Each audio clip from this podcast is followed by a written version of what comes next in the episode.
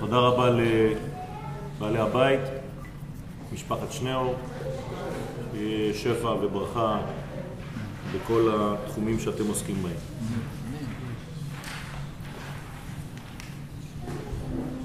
ברשותכם, כהרגלנו בקודש, בסייעתא דשמיא, אנחנו נעסוק בעניינו של חודש אלול, ונראה כבר מתחילת הדברים שכיוון שהעולם נברא בחודש הזה, לפי דברי חז"ל, הדבר פשוט מגלה לנו שהחודש במהותו, ביסודו הפנימי, מתאים למעבר בין ערכי השמיים ובין ערכי הארץ. זאת אומרת שאם הקדוש ברוך הוא, הבורא ברוך הוא, החליט לברוא את העולם בזמן הדומה ביותר לחודש הזה אלול, לפני שהזמן קיים בכלל, זה אומר שבעצם החודש הזה שייך והכי קרוב לעליונים, ולכן המעבר בין העליונים ובין הבריאה חייב לעבור דרך הזמן הזה, נקודת הזמן הזה. טוב, חודש טוב. אז היחס הקיים בין האדם שהוא ביסודו מקבל ובין הבורא התברך שהוא המשפיע מופיע ברמז בפסוק בשיר השירים שהוא גם ראשי תיבות החודש אני לדודי ודודי לי. זה לא איזה מין סיפור אהבה פשוט שאני שייך והוא שייך, אלא שהאני, שזה בעצם ספירת המלכות, שזה הפנימיות של עם ישראל, הנשמה הכללית שלנו, שייכת לאלוהות. הדוד הוא הקדוש ברוך הוא. אני זה לא אני. האני זה הפנימי, זה התוכן, זה הכלל. יש מאמר מפורסם ברב קוק ואני בתוך הגולה. כשהאני שלי נמצא בתוך הגולה, אני בעצם אבוד. כלומר, כשהמציאות הפנימית שלי, הנשמתית שלי, המלכותית שלי, לא נמצאת מאוזנת ולא נאמנה לשורשה, אז יש גלות. ולכן האני לדודי ודודי לי זה הסכמה דו-כיוונית של השתייכות. וההשתייכות הזאת גם דורשת, כי אני לא סתם אומר אני שייך לחבר שלי. פה מדובר בערכים עליונים מאוד. כלומר, האני שהוא עם ישראל, המלכות של עם ישראל, השכינה שייכת לאלמנט המוחלט. זה נקרא דודי, זה לא דבר של מה בכך. במילים אחרות אנחנו לוקחים על עצמנו אחריות שכל הבריאה הזאת בעצם עומדת על הגף שלנו. זה אני לדודי, זו אחריות גדולה מאוד. אם אני לא מתפקד, כל העולם הזה הולך לאיבוד. לכן הבחירה שיש לו לאדם לקבל בהכנעה פשוטה את העובדה, כי זאת עובדה, אבל אני לא חייב לקבל אותה, אני יכול לחיות אחרת. זו עובדה שאני שייך לו, כי היא נבראתי. אבל לקבל את זה באהבה וברצון ובהכנעה ובכוונה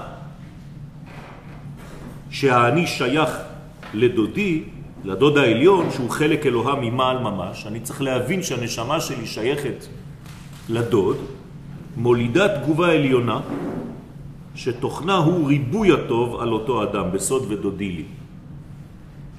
אומרת, לא רק שיש שייכות, אלא שיש בעצם התעצמות של הקשר. הקשר לא נשאר באותה רמה, הוא כל הזמן הולך וגדל.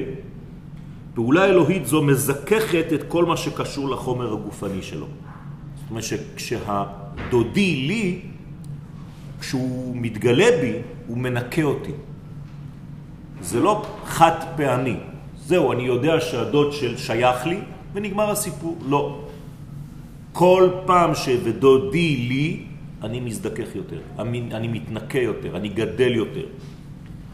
ההתבטלות הבכירית של האדם כלפי העליונים מזככת בו את החומר האנושי.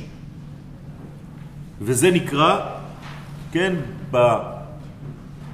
באינפורמציה הכללית, בוא נגיד שזו נוסחה של אני לדודי ודודי לי, זו הנוסחה של עם ישראל. אני שייך לאין סוף, והאין סוף מעביר דרכי את ערכיו. בשביל העולם כולו.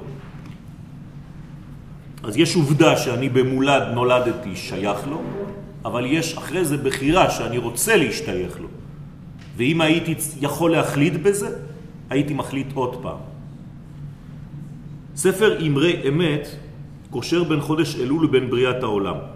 שם נאמר שבכ"ה באלול נברא העולם על ידי התורה. כמובן שלא מדובר שם במושגים של זמן, כי לא היה זמן, אבל בהתאמה, כן? אלא בהתאמה פנימית בין הזמן שעתיד להיות, שהוא נקרא חודש אלול, בתכונה שלו, ובין ערכי האינסוף. במילים אחרות, אם אני מחפש במערכת הזמן נקודה של זמן שהיא הכי הכי הכי קרובה לנקודה שאין בזמן, זה חודש אלול. אפשר לומר שבחודש אלול יש ואין זמן. אנחנו אפילו יכולים לקרוא את זה במילה אלול. זה לא ולא. כלומר, אין ושייכות באותו זמן. ככה כותבים אלול. מצד אחד זה לא זמן, מצד אחד זה שייך לזמן. מצד אחד זה אנושי, מצד אחד זה אלוהי. כמו משה רבנו. משה רבנו כתוב עליו שהיה חציו ומעלה אלוהים, חציו ומטה בן אדם. אותו דבר בזמן הזה. אפשר לומר שחודש אלול, חציו ומעלה אלוהי, חציו ומטה שייך לאנושות. חודש אלול בכללותו ויום כ"ה בו הוא הציר המחבר בין מה שקדם לבריאה ובין כל מה שנברא. שם הקדוש ברוך הוא מעביר מהאינסוף לחומר הראשון. דבר עצום. החומר הראשון בבריאה התגלה בכ"ה באלול. חודש אלול מהווה איפה את נקודת ההשקה בין מה שמעבר לזמן ובין מה שמופיע בתוך הזמן. למי יש אינפורמציה כזאת? לאף אחד חוץ מעם ישראל. אין אומה שיכולה להגיד לך באיזה יום העולם נברא. תגלה את זה היום למדענים, הם משתגעים. זה פשוט אינפורמציה שיום אחד תופיע לכם באינטרנט, המדענים הכי גדולים בעולם גילו שהחומר הראשון הופיע בתאריך הזה. אנחנו יודעים את זה כבר מזמן. לפי זה יוצא כי החיבור הגדול ביותר בין עולמנו הגשמי ובין הרעיון שקדם לעולם הזה נמצא בנקודת הזמן המיוחדת, כ"ה לחודש אלול. זה נקודה של רעיון שהופך להיות מעשי. חוכמה פועלת. כולם בחוכמה עשית, כ"ה לחודש אלול. על היום הזה נאמר כולם בחוכמה עשית. מלאה הארץ קנייניך. לא בכדי, מזל החודש הוא בתולה. כוח ההתחדשות והחזרה לסדר המקורי, כן, קוראים לזה קוסמוס. קוסמוס בלועזית זה סדר. זה לא יקום, זה סדר ביקום. זאת החזרה בעצם לסדר המקורי, כי אם אני חוזר ליום ההולדת, מה קורה ביום הולדתו של בן אדם? הוא נמצא בגרעין ההתחלתי, הבראשיתי שלו, הקמאי שלו. אותו דבר בבריאה, לבריאה יש יום הולדת. יום הולדת של הבריאה זה כ"ה באלול. אז מה חוגגים ביום הולדת? חוגגים את האפשרות להתחדש ולצמוח מחדש כאילו הגרעין עדיין בצורה של גרעין ועדיין לא התפתח. כלומר, אפשר לחזור על הכל מחדש. לכן כל הדבר הזה נקרא בתולה, וזה גנוז בחודש אלול. בחודש אלול ניתן להיוולד מחדש, ויתרון זה מזרז את תהליך התשובה. שורש ההתבטלות באדם היא תחושה, תחושת הלא הנולדת בקרבו. אני מתבטל לאין סוף הגדול הזה. כלומר, הערכים שאני בונה בהם את עולמי, זה לא ערכים של השכל של יואל. אני יכול לחשוב מלא דברים, אבל אם לא הייתה לי תורה, לא הייתי מגיע לרעיון האלוהי שגנוז בכל דבר ודבר. ספק אם הייתי יודע לומר, כן, ברוך אתה השם אלוהינו מלך העולם בורא פרי העץ. אמרתי כאן נוסחה. אי אפשר להגיע לזה לבד, בלי תורה, בלי נבואה, בלי משהו שיורד לנו מהשמיים. אז היינו נשארים בעצם פרימיטיביים. עצם זה שהאלוהות ירדה אלינו, זה חידוש עצום. לכן אני צריך להחליט שכל ההחלטות שלי חייבות להיות לפי מה שהוא התברך רוצה, לא לפי מה שאני חושב שטוב או לא טוב. זה לא פשוט. זה כלומר, אני מתבטל לגמרי לחוכמה האלוהית. ואני לא סומך על חוכמתי שלי, אם היא לא נובעת, אם היא לא מקושרת לחוכמת התורה. שוב פעם, כל העולם הזה נברא דרך התורה. זאת אומרת שכל מה שאני עושה בעולם הזה הוא תורה. אין משהו אחר חוץ מתורה, כי זה בעצם החומר שממנו כל העולם נברא. אז אם אני לא מכוון את כל מעשיי לתורה הזאת שהיא קודמת להכל, אז הכל מעוות. ככל שהוא חש בזאת, כלומר בלא הזה, למד א', המדרגה, כן, בענבה ובצניעות, כך מתגברת אצלו ביותך השייכות אל ערכי השמיים בסוד לא, למד ו', הפעם. זהו אחד מסודותיו של חודש אלול. לא, לא. ככל שאנו מרגישים לא, נגטיב, בעיני עצמנו, כך אנו מתקרבים יותר אליו יתברך בסוד ולא אנחנו. אז יש פה פטנט חזק מאוד. אם אני מרגיש ישות עצמית, אני פחות שייך לו. ככל שאני מרגיש שאני בעצמי לא, אני בעצם מתקשר אליו. הענבה והצניעות הן המעלות העיקריות שיש לחדש בקרבנו בחודש אלול. זה מה שאנחנו צריכים לעשות. חודש אלול אני בעצם הופך להיות ענב יותר. אני עובד על זה, אני צריך לעבוד על הענבה הזאת, אני צריך לעבוד על ההכנעה שלי לאותם ערכים עליונים. אני צריך להרגיש את הלמד א' הזה. וזו מעלתה הבסיסית של הבתולה. כולנו בתולות, כולנו בתולים בחודש הזה. המידה ההופכית לאותה צניעות היא גסות הרוח. וכשהיא מתיישבת באדם, חז ושלום, הוא מתרחק מערכי העליונים, ועליו נאמר, אין אני והוא יכולים לדור באותו מקום. לזה התקינו חז"ל לתקוע בשופר, המורה על ההכנעה, גנוחה גנך ויעלו ליאלי. כלומר, השופר בא לעורר בקרבנו, ולכן תוקעים בשופר החל מיום שני הקרוב. מה זה בא לעורר אצלנו? זה בא לעורר אצלנו את ההכנעה הזאת לערכי השמיים, לקול החוצה את כל המציאות הקוסמית. יש קול גדול מאוד, קול גדול ולא יסף. זה לא קול, זה לא צליל שאתם שומעים. זה קול, קול זה דבר פנימי, זה, זה מין אנרגיה שחוצה את כל היקום. ככל שאני קרוב לגל הזה וקולט את האנרגיה הזאת, אני אלוהי יותר. בעודי בן אדם. ואני שומע בעצם את כל מה שקורה בהוויה. היום קראנו את זה, אבל קשה להקשיב לזה. הברכה הכי גדולה היום, כתוב, והברכה אשר תשמעו. כלומר, מה זה הברכה? שכשאתה שומע. והכללה, אם אתה לא שומע. פשוט מאוד.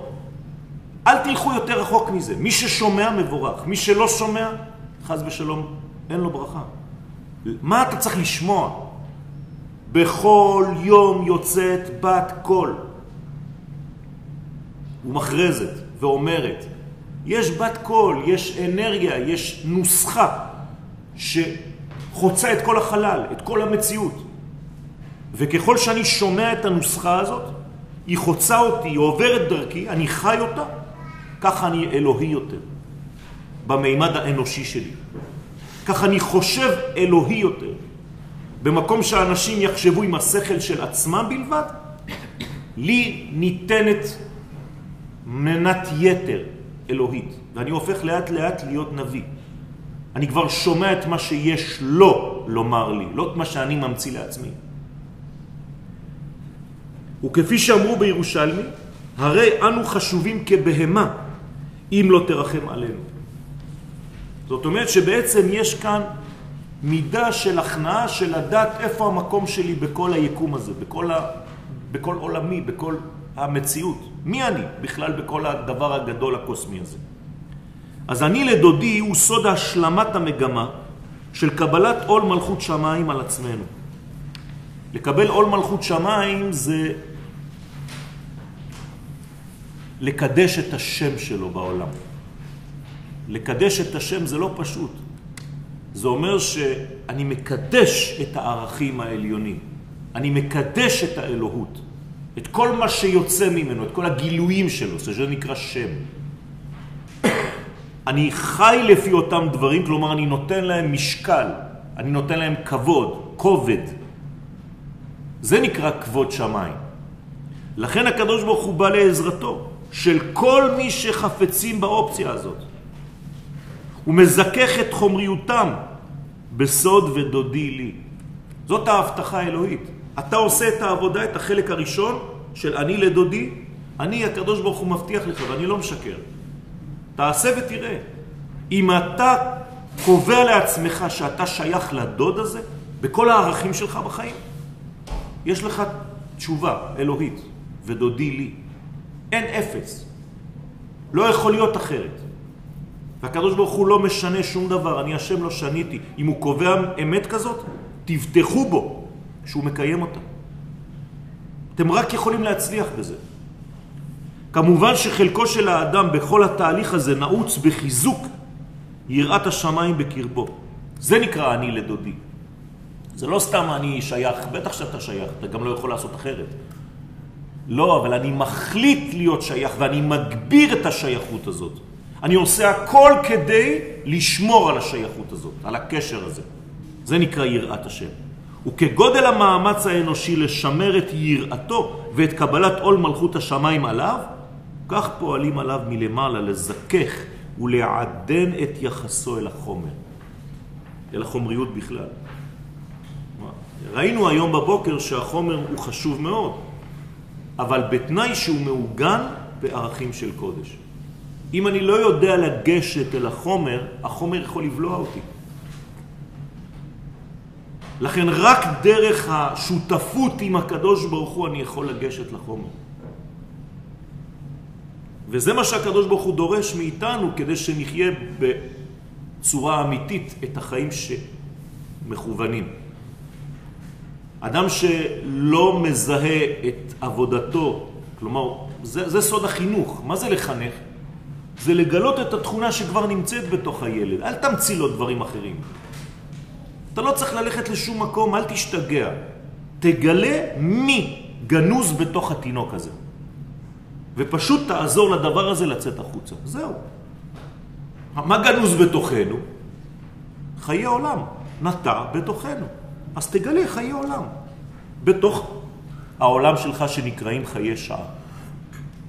תגלה חיי עולם בחיי שעה. תגלה נצח בעולם של זמן שחולף. על פי זה יבואר מה שחידש האריזל בכוונות החודש המוכן לתשובה.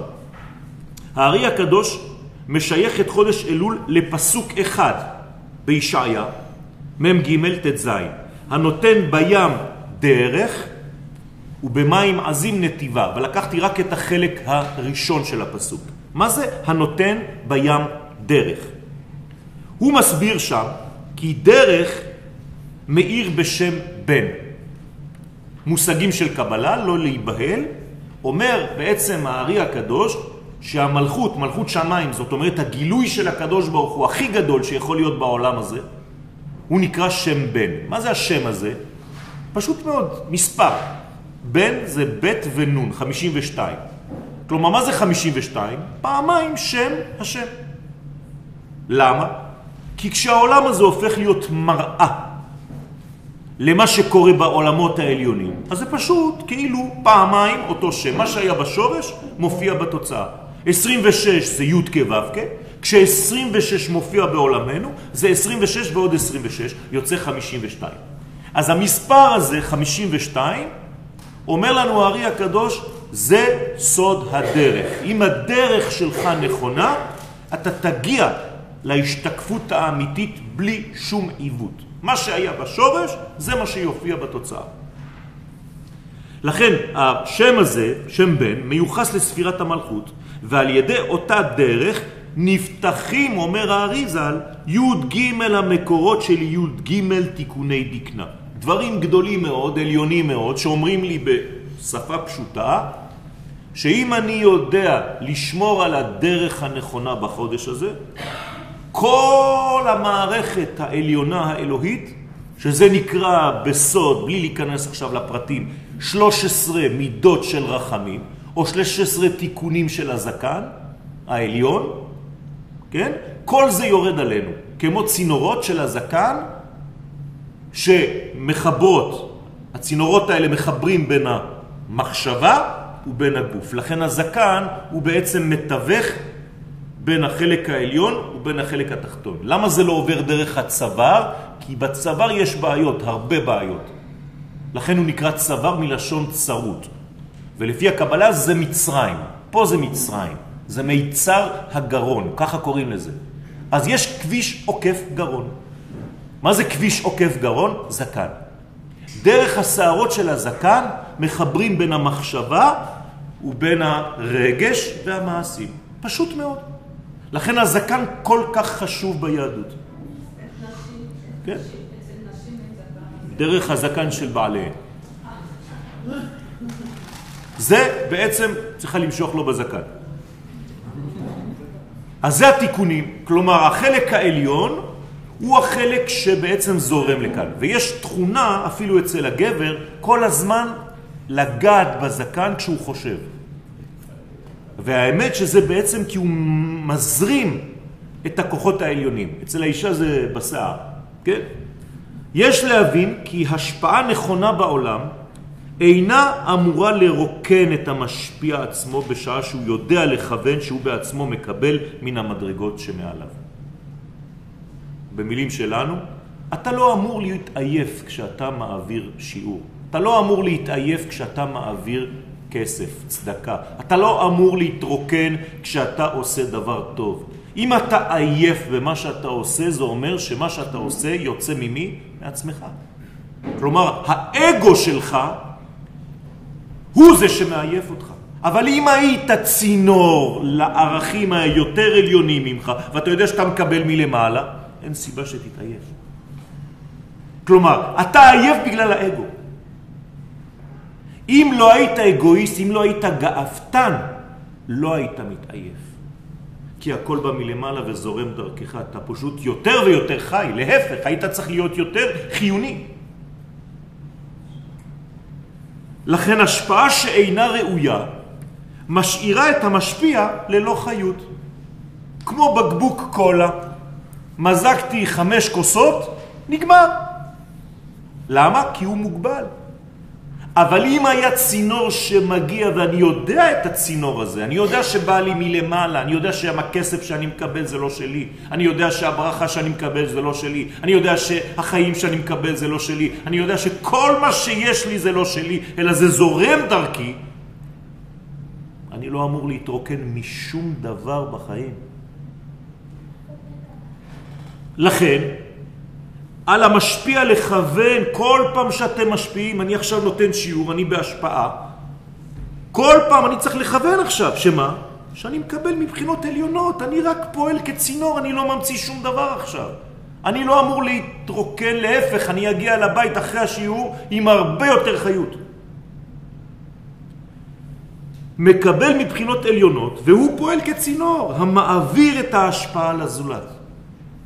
וכן בנידון דידן, הדרך היא הצינור המעביר את השפע הבא מן העליונים אל המלכות. למה האריזל אומר לנו שכל הסוד של החודש זה דרך? ללמד אותך את הסוד הזה. שאתה רק הדרך שהקדוש ברוך הוא משתמש בה, באותה דרך, כדי לגלות את הערכים שלו בעולם הזה. זהו. ובזכות זה נפתחים על המשפיע עצמו אותם י' ג' מקורות של רחמים. כלומר, כל הדלתות, כל הפתחים העליונים מוריקים עליי שפע עכשיו. למה? כי הם רואים שאני מעביר את זה. איך אני יכול להיות דומה לבורא? רק שאני כמוהו. הוא משפיע, אם אני הופך להיות משפיע, בתכונה הפנימית שלי, הראשונית שלי, אני קם בבוקר וחושב איך להשפיע, אני אלוהי יותר. ואז הקדוש ברוך הוא משתמש בי. אבל אם אני מקבל, רק מקבל, הראש שלי זה לקבל, אז כמה אתה כבר יכול לקבל? זה כמו הכוס הזאת. אחרי 30-40 cc נגמר הסיפור, אתה כבר בלוק. אבל אם אני פותח למטה, אני הופך להיות צינור. אז כל המים של העולם זורקים דרכי. אז הכלי האמיתי, תקשיבו טוב, זה לא כלי שהוא כזה, כמו זה. זה לא כלי אמיתי. הכלי האמיתי אין לו תחתית. הוא צינור. זה נקרא כלי אמיתי, רבותיי. זה להפוך להיות צינור, והזוהר אומר, צינור זה אותיות רצון. כי רק כשאתה צינור אתה מעביר את הרצון האמיתי.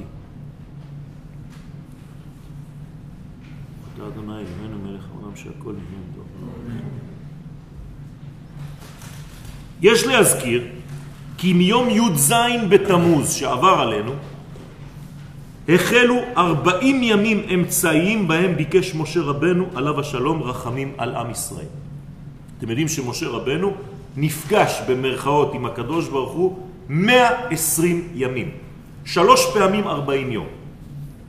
הימים האמצעיים של המאה ה-20 זה 40 יום מי"ז בתמוז עד שנאמר לו פסול לך את הלוחות השניים. אחרי שהלוחות הראשונים בי"ז בתמוז נשברו, הוא עלה חזרה למה שנקרא שמיים, ושם נשאר עד שהקדוש ברוך הוא אמר לו לפסול לו לוחות אחרים. מתי זה קרה? בראש חודש אלול. שוב אני חוזר, יוצא שראש חודש אלול וכל החודש במהותו מהו? האפשרות לתרגם רעיון אלוהי למציאות, לחומר. בחודש הזה אני יכול לפסול, ומה זה לפסול? להוריד את מה שמיותר. לפסול מלשון פסול. מה עושה פסל? מוריד חומר, מוריד חומר עד שהוא משאיר את העיקר. זה מה שצריך לעשות בחודש הזה. להוריד את כל מה שמיותר בך, כל מה שמפריע לך להתקדם בחיים. יש הרבה מפריעים כאלה, ולפעמים צריך אומץ גדול כדי להיפטר מהם, אבל זה נחוץ. כי יכול להיות שזה מה שתוקע אותך בחיים כל הזמן. לפי זה יוצא כי ביסודו של החודש הזה, בראש החודש עצמו, גנוזה התשובה הגדולה. עכשיו, ברגע שאני מדבר איתכם, זו התשובה הכי גדולה שיכולה להיות, כי אני חוזר לזהות הראשונית. אין יותר מזה, אין יותר עמוק מזה. זה לך לך, לאן אתה הולך? לעצמך, תמצא מי אתה. בעניין הדרך המיוחדת של חודש אלול, עוסקת המשנה באבות.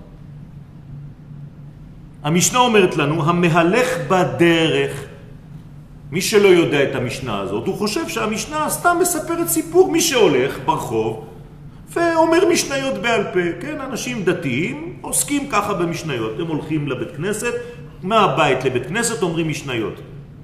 אבל יש לזה עומק הרבה יותר עמוק.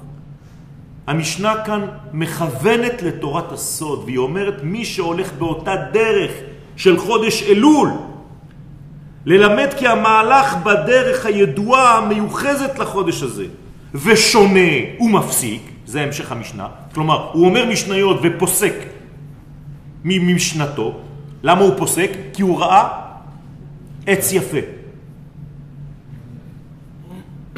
אומרת המשנה שמה, מי שהולך בדרך ושונה ופוסק בגלל שהוא אומר מה נאה ניר זה, וואי איזה יופי, אז הפסיק עכשיו לומר משנה בגלל שהוא ראה דבר יפה ברחוב, מתחייב בנפשו.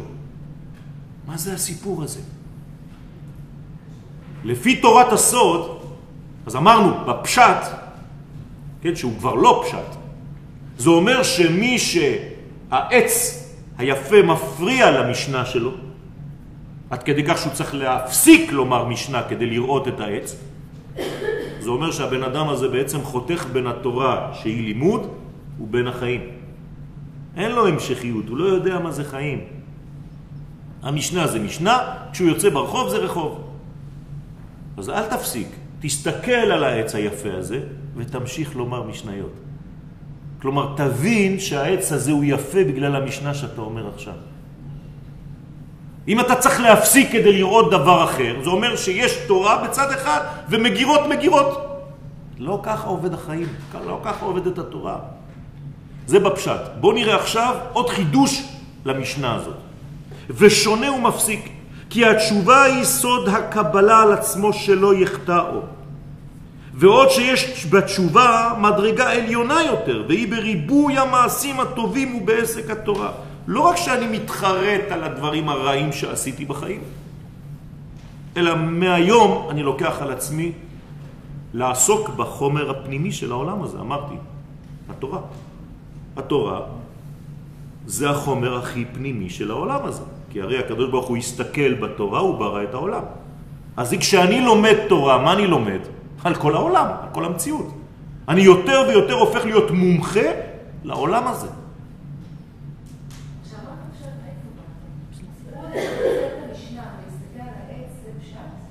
זה פשט.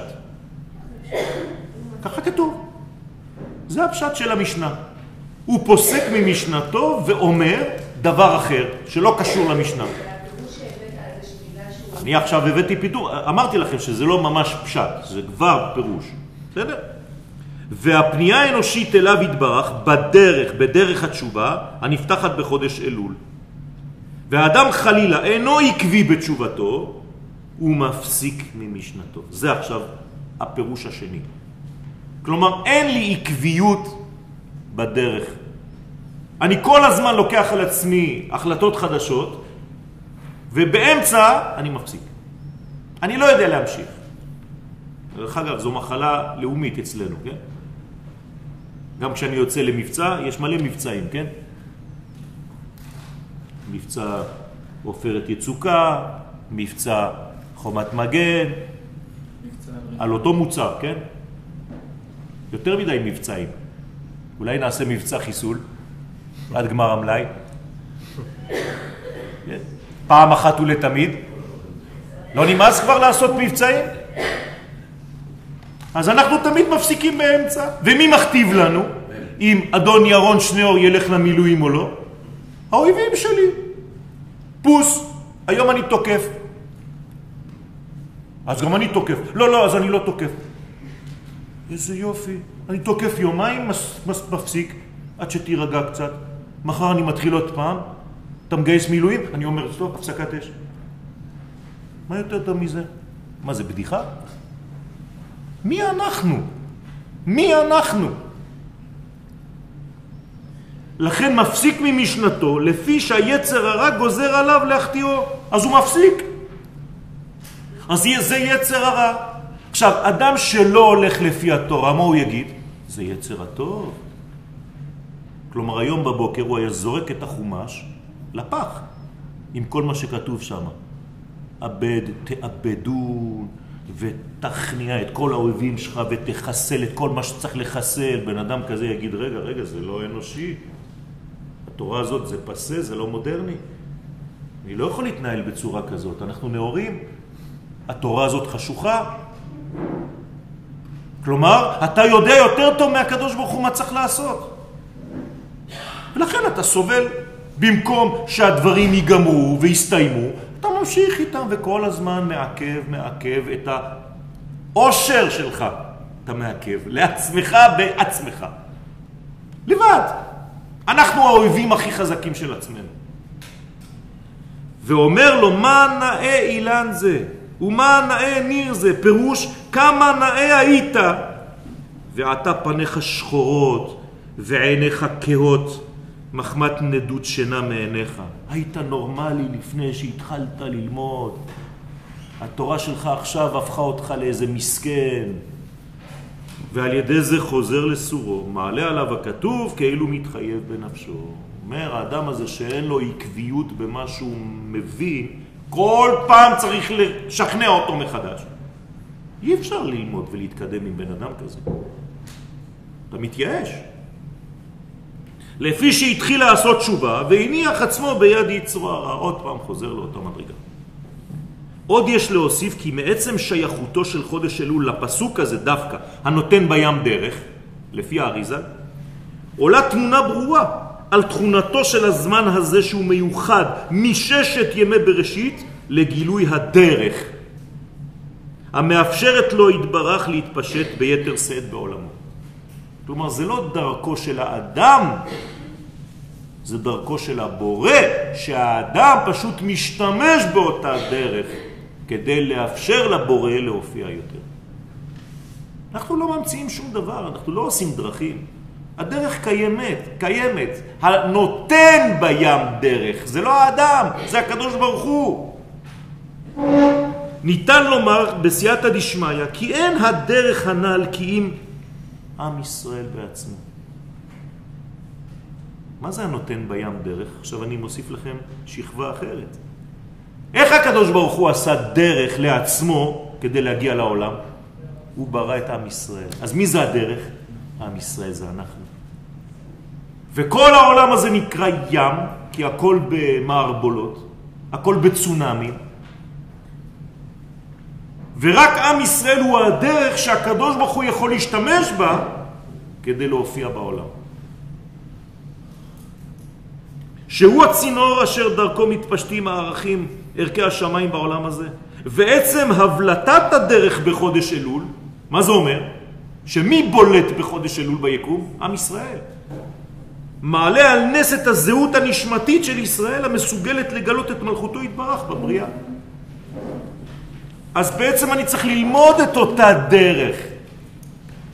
אז אם הייתי עכשיו בשיעור רגיל, נורמלי, מה הייתי אומר לכם?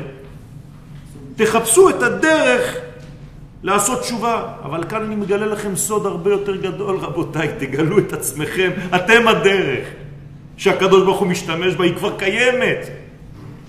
אז מה עושים לדרך שכבר קיימת?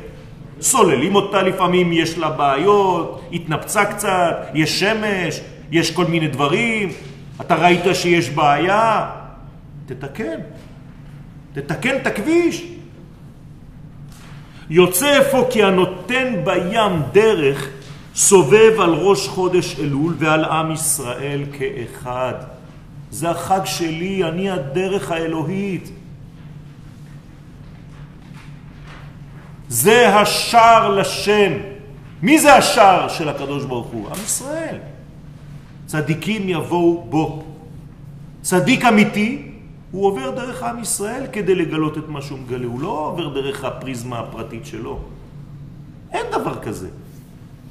הזמן והנפש הללו, כלומר הזמן, חודש אלול והנפש, עם ישראל, מגלים את אופן ההנהגה העליונה בעולם. זה הנהגת השם. הקדוש ברוך הוא נוהג, מנהיג את כל העולם דרך עם ישראל, ובמיוחד בחודש הזה, אלול.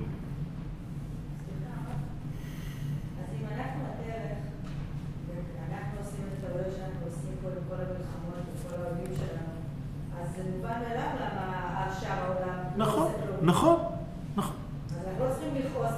לא. נכון, בוודאי, זה התשובה. זה מובן מאליו.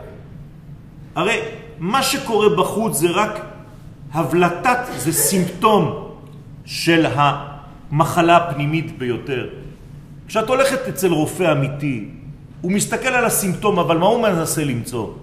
מה שהביא לזה, הוא לא הולך לטפל בפצע עצמו.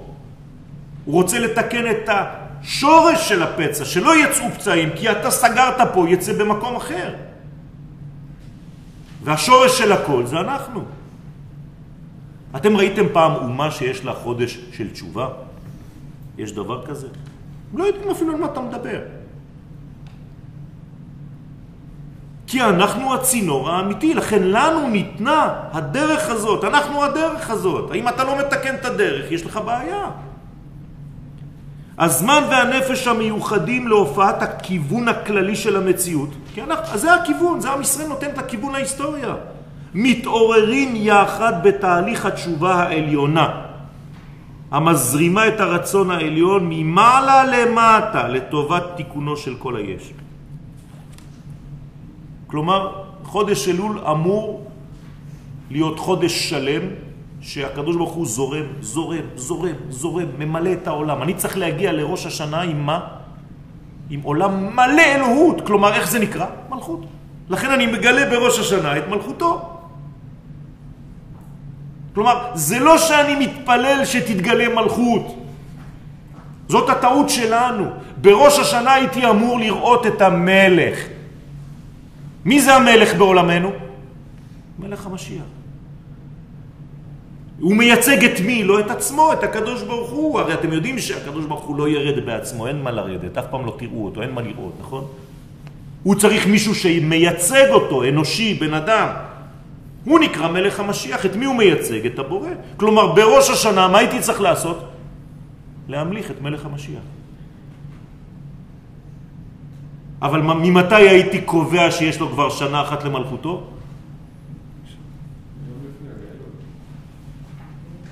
מתי זה ראש השנה למלכים? ניסן. כלומר, במשך שישה חודשים, רק שישה חודשים, בניסן הבא, הייתי אומר, שנה ראשונה למלכותו יתברך בעולם. אבל אנחנו התרגלנו שראש השנה זה רק יום של תפילה. זה לא יום של מלכות. מה אתם הולכים לעשות בראש השנה? לשמוע חזן. או שהוא יעצבן אתכם, או שהוא ישמח אתכם, או שיביא אתכם לדיכאון, תלוי בסגנון. כן? כי לפעמים גם לא שומעים מה אומרים. כן, אתה יכול להגיד המחזיר שכינתו לציון בבכי, או בצחוק, בשמחה. ניתן להתייחס לדרך כאל אוסף של חלקים, של חלקי דרכים. ובחיים ניתן לומר שדרך חיינו היא אוסף של מחשבות קטנות השייכות לכל רגע ורגע. היו לי מלא מחשבות, אני בנוי מכל המחשבות שהיו לי עד עכשיו. אלא שהגישה אל הדרך הנכונה היא דווקא בראיית המכנה המשותף. הקיים בין כל הרגעים. אני צריך לראות את היואל כשהייתי בגיל חמש, ואת היואל של היום. אם אני לא מצליח להיפגש עם אותו יואל, אם שכחתי מה הוא היה ומי אני היום, זו תרפיה. אני צריך להיפגש עם אותו ילד קטן, שכשהוא היה ילד קטן, יכול להיות שהוא היה בדיכאון. אז אני, היואל הגדול, הולך עכשיו ליואל הקטן ואומר לו, תירגע, תראה מה נהיית. הבנתם? אני מדבר איתו, אני מדבר עם עצמי. הזיכרון, למה? זה אומר שאני רואה את כל הדרך. אני לא רואה חלקים, חלקים, חלקים, חלקים, חלקים שאין להם שום קשר. ואז אתה כל הזמן פוחד כי אתה מזדקן, ואתה אומר, וואי, מי הייתי, אני כבר לא אותו אחד. לא, אתה אותו אחד. זו אותה נשמה.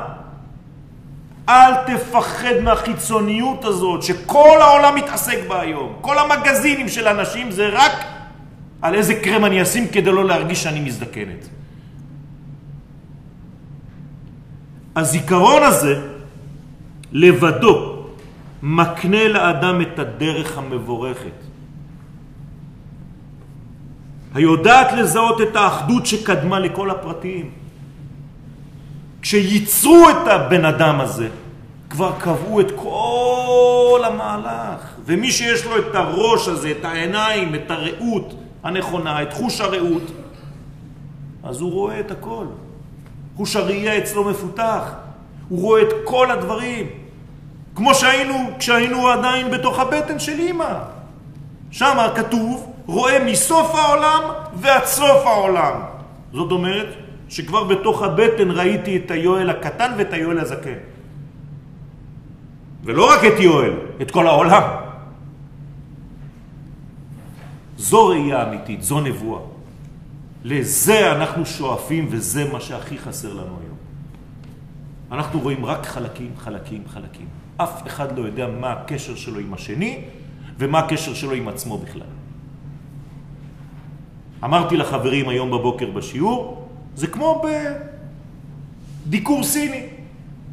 כואבת לך האוזן, ההוא נוגע לך ברגל. ומי שלא מבין, אומר לו, אדוני, הרופא, עם כל הכבוד, באתי בשביל העיניים, מה אתה נוגע לי ברגליים? אז יש דיקור סיני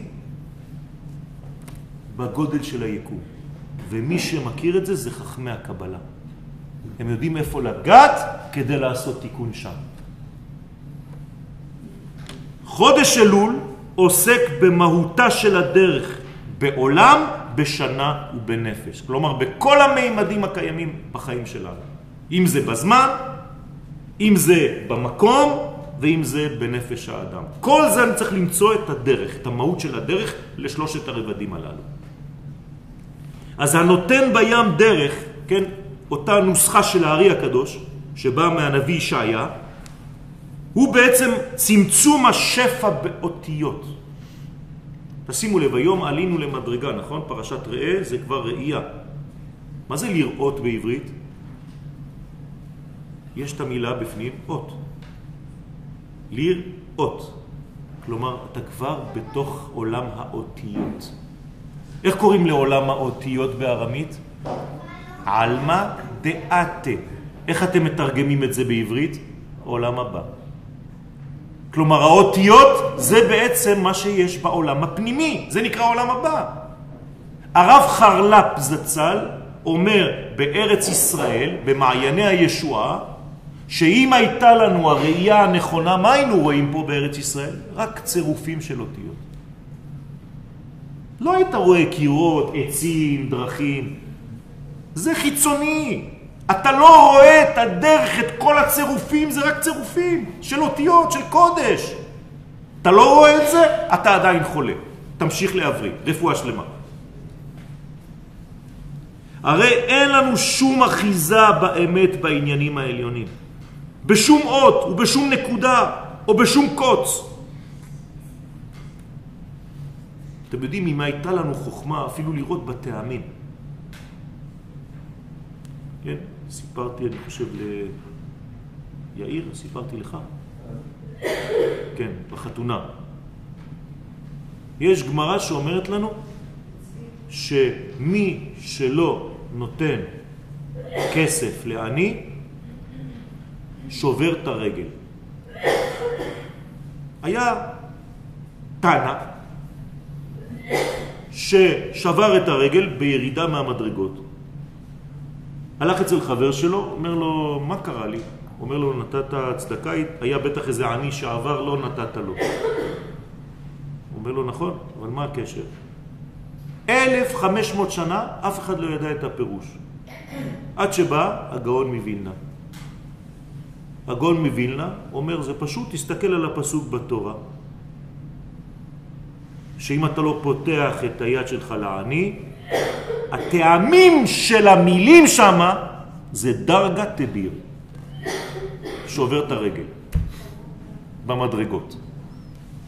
דרגה זה ככה, ותביר זה עם נקודה בפנים. הדרגה תביר, אומר הגאון מווינה, הנה, זה מה שאמרה הגמרא שם, היא כיוונה לטעמים של התורה. לזה קראו לו הגאון מווינה. אבל עם ישראל נוצר עם המסוגלות לצמצם את הערכים המוחלטים ביותר כדי להופיע את שם י' כו' כבטבע, בטבע הבריאה, המרומז בשם אלוהים. אז ממחר, ממחרתיים, אנחנו נתחיל להגיד השם הוא האלוהים, השם הוא האלוהים. מה זה הדברים האלה? מה, אתה צועק סתם? זו הדרך הנפתחת בחודש אלול. אלול עם הכולל בגמטריה שם אלוהים. זה לא סתם.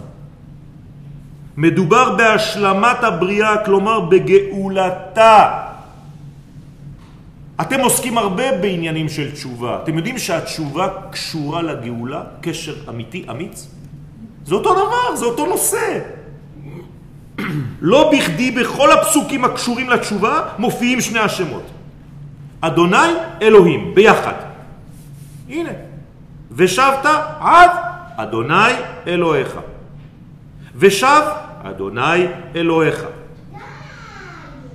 אשר הפיצך אדוני אלוהיך.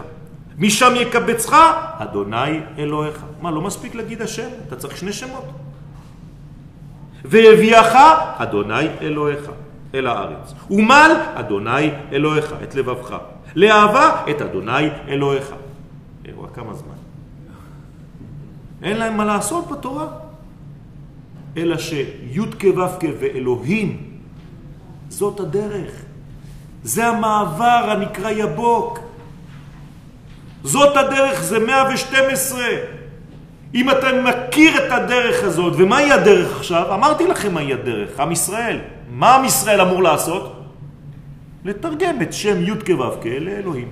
כלומר, לתרגם את מה שלמעלה מהטבע ולהפנים בתוך הטבע. זהו, זה מה שבאנו לעשות. משימה מאוד פשוטה, אבל הכי קשה בעולם. תראו כמה מכשולים יש לנו בדרך כדי להצליח בדבר הזה.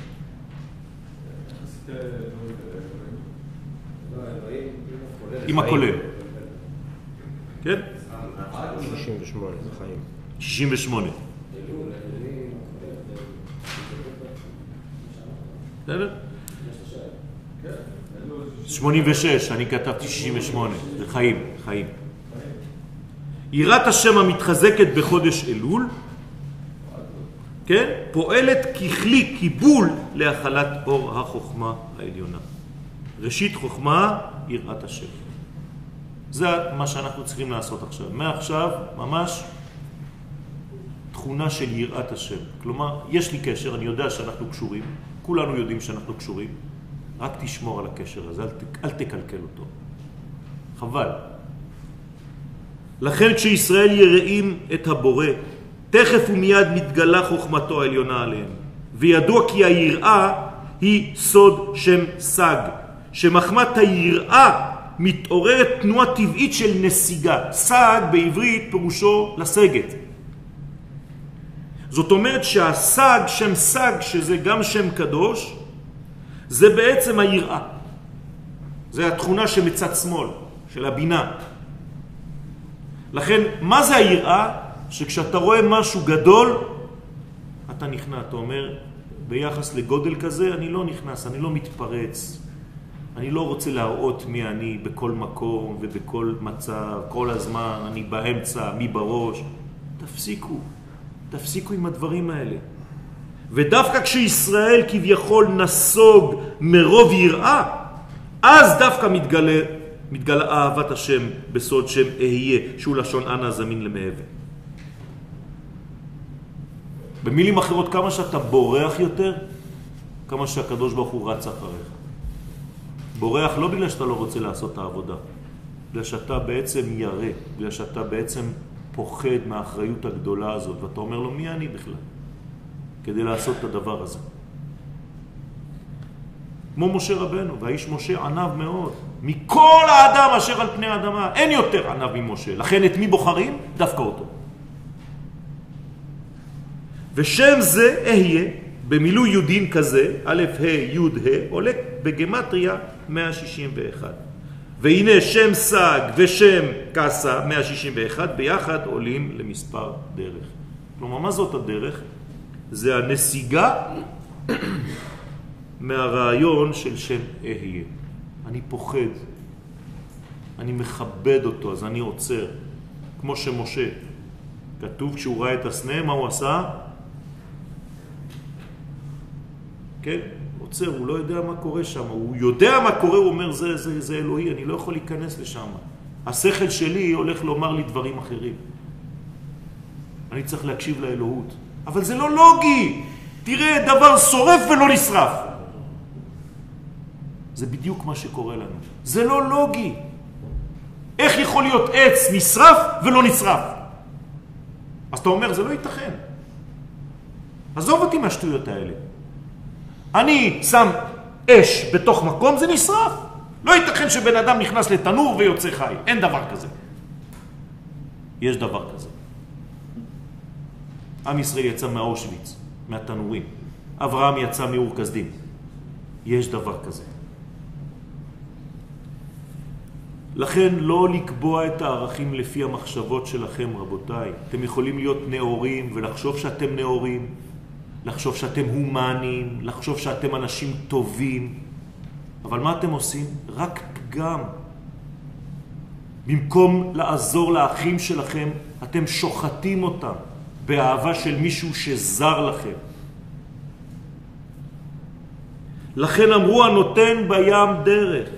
הוא רמז לקרבה המתחדשת בין ישראל ובין הקדוש ברוך הוא בחודש אלול דווקא. זה לא שנתן יום אחד בים דרך, זה בהווה, הנותן, כל רגע. חידוש נוסף על חודש אלול והוא על דרך המובא בפסחים, בגמרא. המזבח היה למד בית אמה על למד בית אמה. כן, 32 אמות, בערך 16 מטר, על 16 מטר. גדול מאוד, כן, ועולים. זה המזבח. והיה שם לול. מה זה לול? שבה היו מונחות קודשים שנפסלו, כגון חטאת ועולת העוף. זאת אומרת, היו בעצם קורבנות שנפסלו לקורבן, והיו מכניסים אותם לתוך הלול שם. ולפי מה שאמרו חז"ל שהתפילות הן במקום קורבנות, במקביל למה שיש במקדש של מטה, יש במקדש של מעלה. יש מזבח עליון אשר שם עומד מיכאל, השר הגדול, ומקריב קורבנות של ישראל, ככה אומרת הגמרא בחגיגה. וגם שם ישנו מקום הנקרא לול, בו מונחות כל התפילות הפסולות של עם ישראל. כשהתפללת וחשבת על המונדיאל, כשהתפללת וחשבת על העבודה, כשהתפללת ובכלל לא היית מרוכז, שהיו לך תפילין על הראש ובכלל לא זכרת שיש לך תפילין, וכל התפילות שלנו שאנחנו אומרים ואתה אומר עושה שלום במרומיו, ואתה שואל את עצמך אם בכלל התפללת. אז יש מחסן גדול שנקרא לול. יפה. והצדיקים מה הם עושים? פועלים לתקן את אותם תפילות שנפסלו. עכשיו אתם רואים שזה לול. חסר? א'. כלומר, מה עושים הצדיקים? מגלים את מה שהיה חסר בתפילה שלך. לכן הצדיקים באים ומתקנים ומעלים את התפילות של כל ישראל על ידי הייחוד של הצדיק. אתם מבינים מה זה צדיק אמיתי? הוא לא חושב בכלל רק על עצמו, הוא חושב על התפילה של החבר שלו, למה היא לא עולה? למשל דרך הצירוף י' ל' י', הנה, אחד מהצירופים שהצדיק משתמש בהם. העולה בגמטריה נון כמניין נון שערי בינה, מתגלה המפתח לאותם שערים עליונים ונשאבים לשם הניצוצות שנשרו מן האדם בזמן חטאיו. אז הצדיק בא ומכוון על החבר שלו י' ל' י'. ועל ידי הכוונה הזאת אתם אומרים מה זה השטויות האלה, סתם אותיות, הוא מכוון, זה... מה זה, קסם? לא, זה דברים, זה ייחודים רבותיי, אמרתי לכם בבוקר, זה כמו, כמו כימיה. אתה לוקח אלמנט כזה, פלוס אלמנט כזה, פלוס אלמנט כזה, פוש, יוצא לך אש פתאום, מה קרה? זה אותו דבר. ועולים מבוררים אל יסוד הבינה העליונה, שהוא אחד מסודות התשובה.